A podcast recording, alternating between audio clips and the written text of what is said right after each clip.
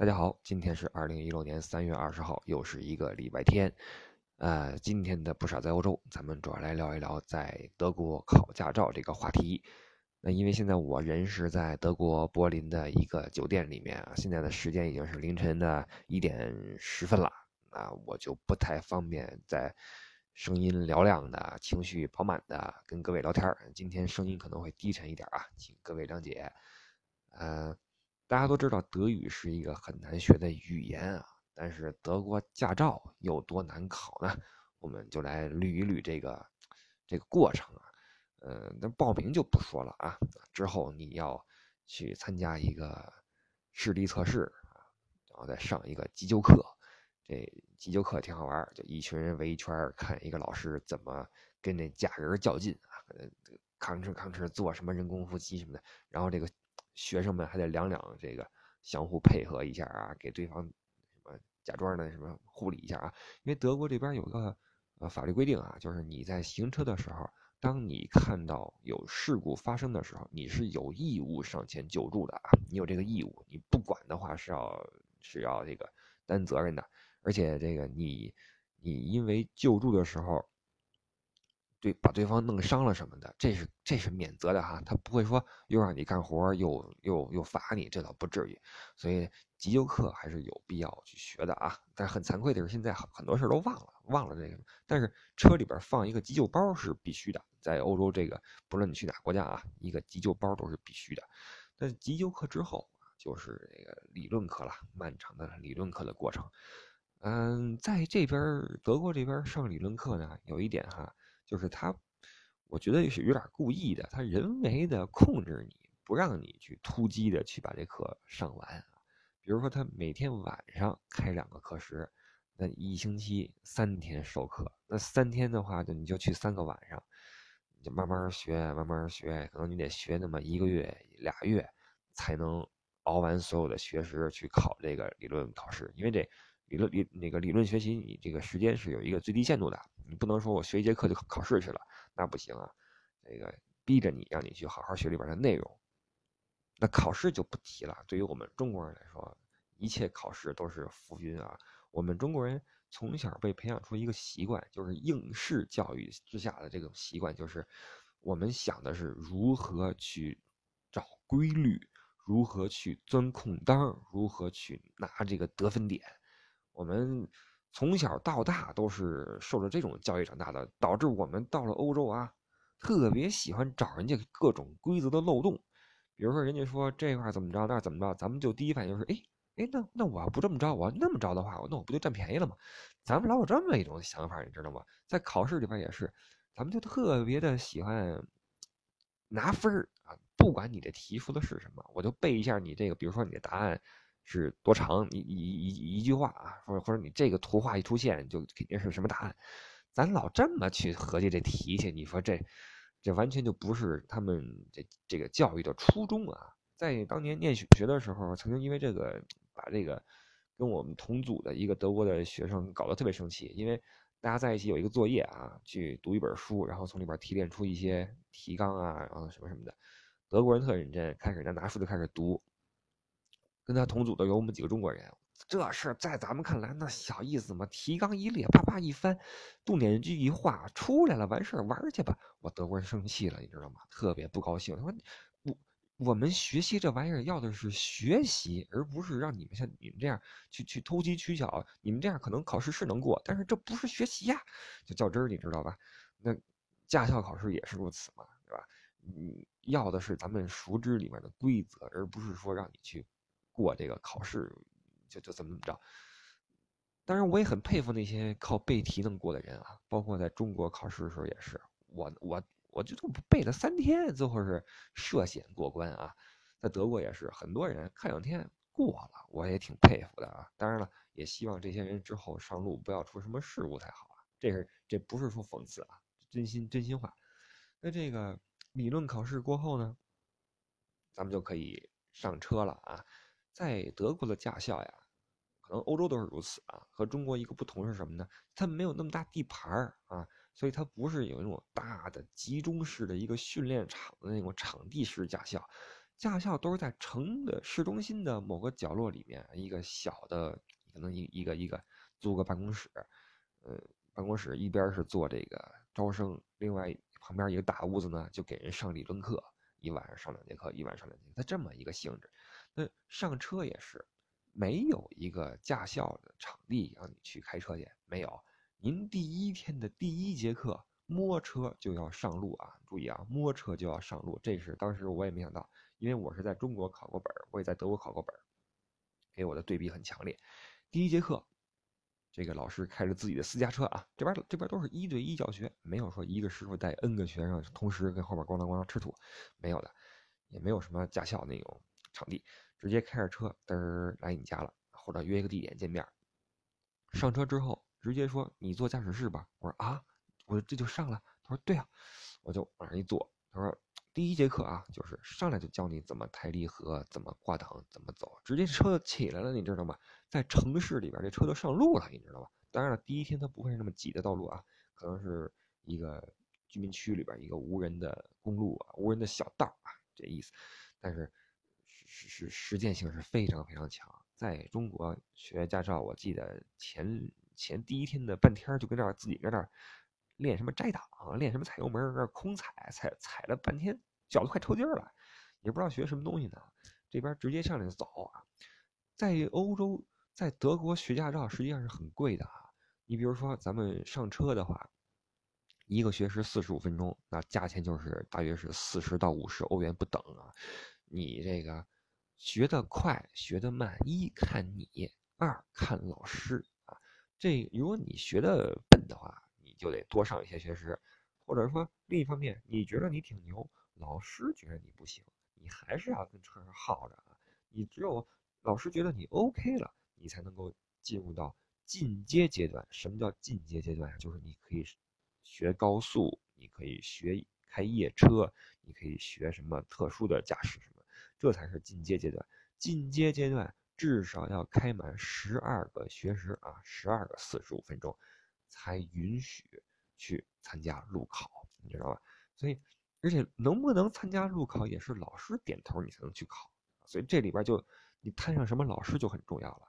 如果这老师他有点私心，想多赚你点钱，那他就说你不行，你不行，你不行，然后耗着你啊。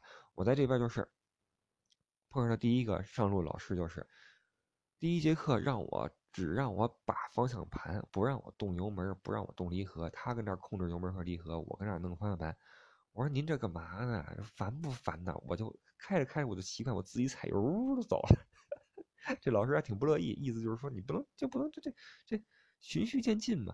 结果后来也巧，这老师后来心脏不舒服，这个住院了啊。正好我就换了个老师，换了一个。年轻人跟我也比较谈得来，就过去了。在中国，咱们学车都被教练骂过啊，这骂的可狠了，这个那个。在这边，偶尔也能碰到那些说话比较损的。我一朋友姓王，他学车的时候就是一个意大利教练，这教练都挺贫的啊，也经常讥讽他。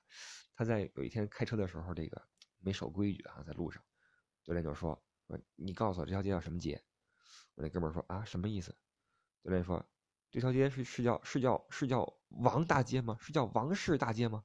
他说不是啊，如果不是叫王氏大街，你为什么这么开？开始跟挤兑他，你知道吗？说欧洲人他也有那种在开车的时候损你啊或者呲你的时候，但不多啊。那我就没有碰到，我前后两个老师都没有对我这样过，而且而是聊得非常开心，一路欢声笑语就学下来了。加上我以前也有本啊，就可能学得更快一些。但我呢是什么呢？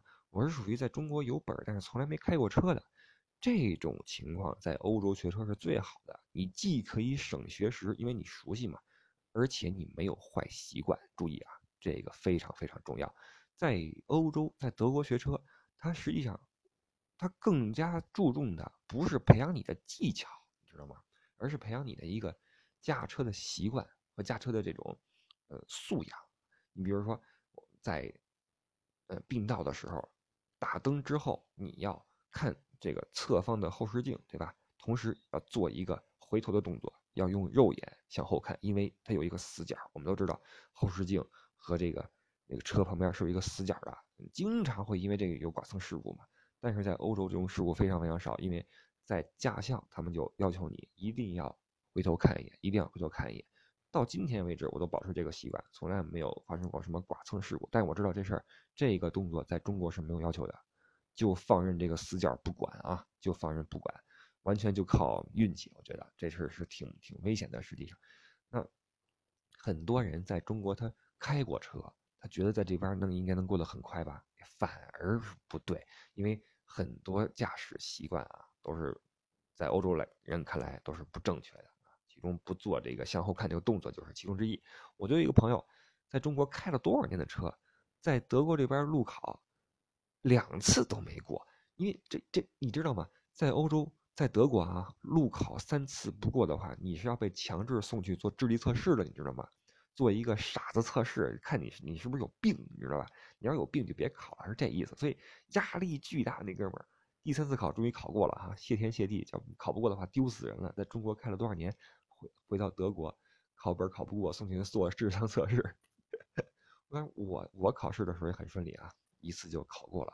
但是这个路考为什么说它难啊？你听我跟你讲，这个首先路考它的时间就是很长啊，四十五分钟到一小时不等啊，四十五分钟到一小时不等。为什么要有这么长时间？因为这个路线呀，考试的时候啊，是大家都去那个一个考试中心。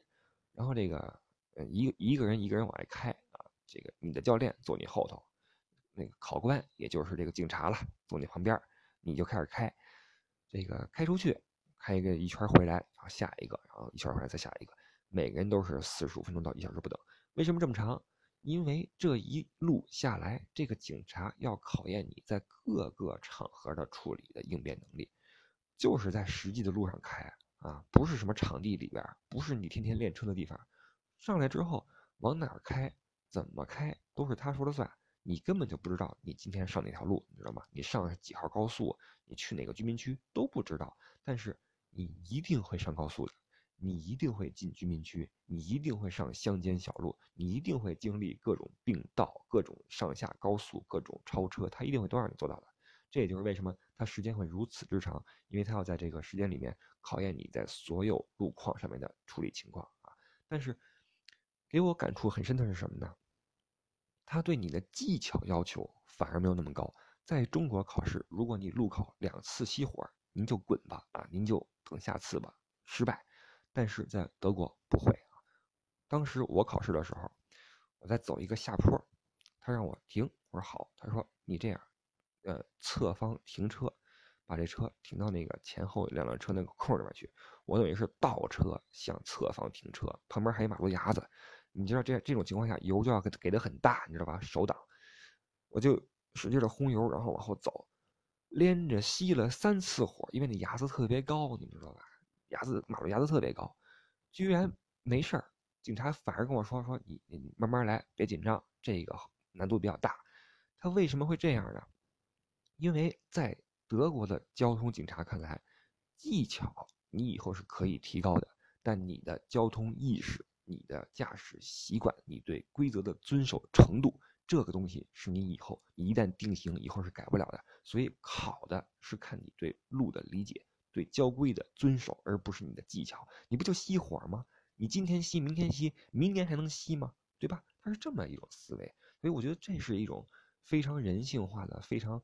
知道交通的重点的一种考试，我觉得在我们中国啊，还是那句话，我们太懂得怎么考试了。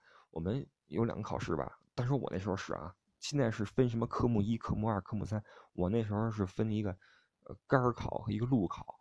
杆考是什么呢？就是让你定位停车了，这这么停，那么停，挪库什么的。教练早就在车后边拿那个位置在。在那个标记点贴好那什么了胶条了，这个条对着那杆的时候，向右打把打到死，然后走到哪儿之后回轮怎么怎么着？您说，让你学车学的是你应对各种各样的交通状况，对吗？咱们那好，把那个胶条贴好了，那是人人都能过，人人都知道怎么弄。那问题是您您到街上跟驾校一样吗？您自己买辆车，您在车上贴条吗？那你在路上走，路上有标杆吗？没有啊，对吗？所以为什么咱们一一驾校一毕业上街街上的那开的巨蠢无比的那个司机满大街都是啊，在德国绝对不会有，因为在驾校的时候，一切的驾驶习惯良好的习惯都养成了。你比如说，侧后方去看这后后视镜是其一，再有一个，如果前方有人行横道，绝对要停啊，等人过去之后你再走。如果考试的时候你要没遵守的话，你就完蛋了啊，你死定了。包括这个，当这个路口有一个这个这个 stop 停那个牌子的时候，你一定要停下来看一看再走。你在德国开车，你可以观察，就算一条道上面没车，一个丁字路口主干道上没车，这个岔口上来的车，他也会停下来看一看，然后再上。这就是驾校教出来的本能的反应，你知道吗？包括在人行横道停车都是本能的反应，这些东东西是绝对是让每一个司机受益匪浅的。我认为啊，我个人的认为啊，这个德国驾照虽然难考，但是他在考试的，他在传授的过程中，考试的过程中，他这个培养了你开车时候的这种呃习惯，这个很重要。实际上开车它真的无关于技术啊，真的无关于技术。你能开多快，对吗？你敢开多快，还不就是看你对交通状况的理解以及你个人的素养吗？对不对？你你你你你再怎么。那个、那个、那个技术好，你跟人斗气儿，你骂街什么的，你瞎掰吗？你别人家，你们瞎掰吗？对吧？所以开车看的还不就是这些吗？为什么德国人高速他敢不限速？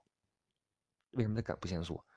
在中国他不限速，你敢开那么快吗？你不敢，因为在德国人人都守规矩，对吧？人人都是秉着自己在驾校学的那些东西在这儿在这儿跑，这是德国交通顺畅、效率高的一个一个呃理由。当然了，咱们说的这是德国啊。曾经有一个不不是这个，哎，听我的这节目多了的人可能会发现我对意大利这个国家颇有微词啊。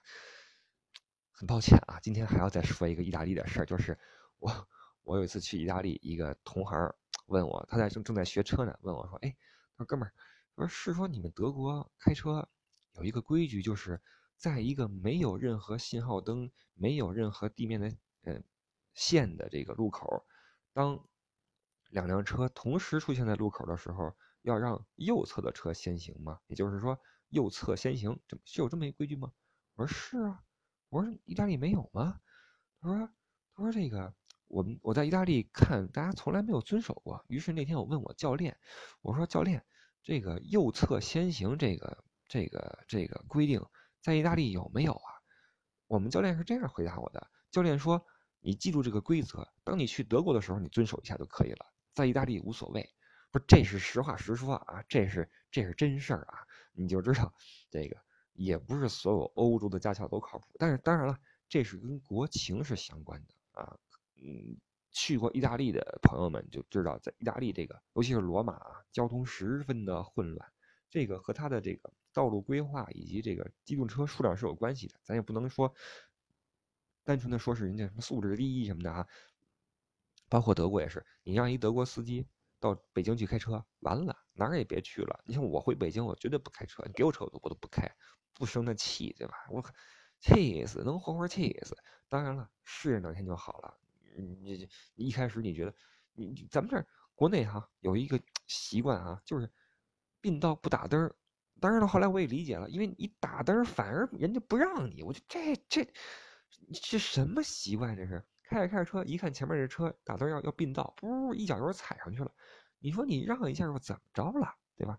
我觉得可能这跟国情有关系。咱们那边 车又多，人又多又堵，人人都比较急，所以你让这种德国这种开车方式到了中国也不行啊。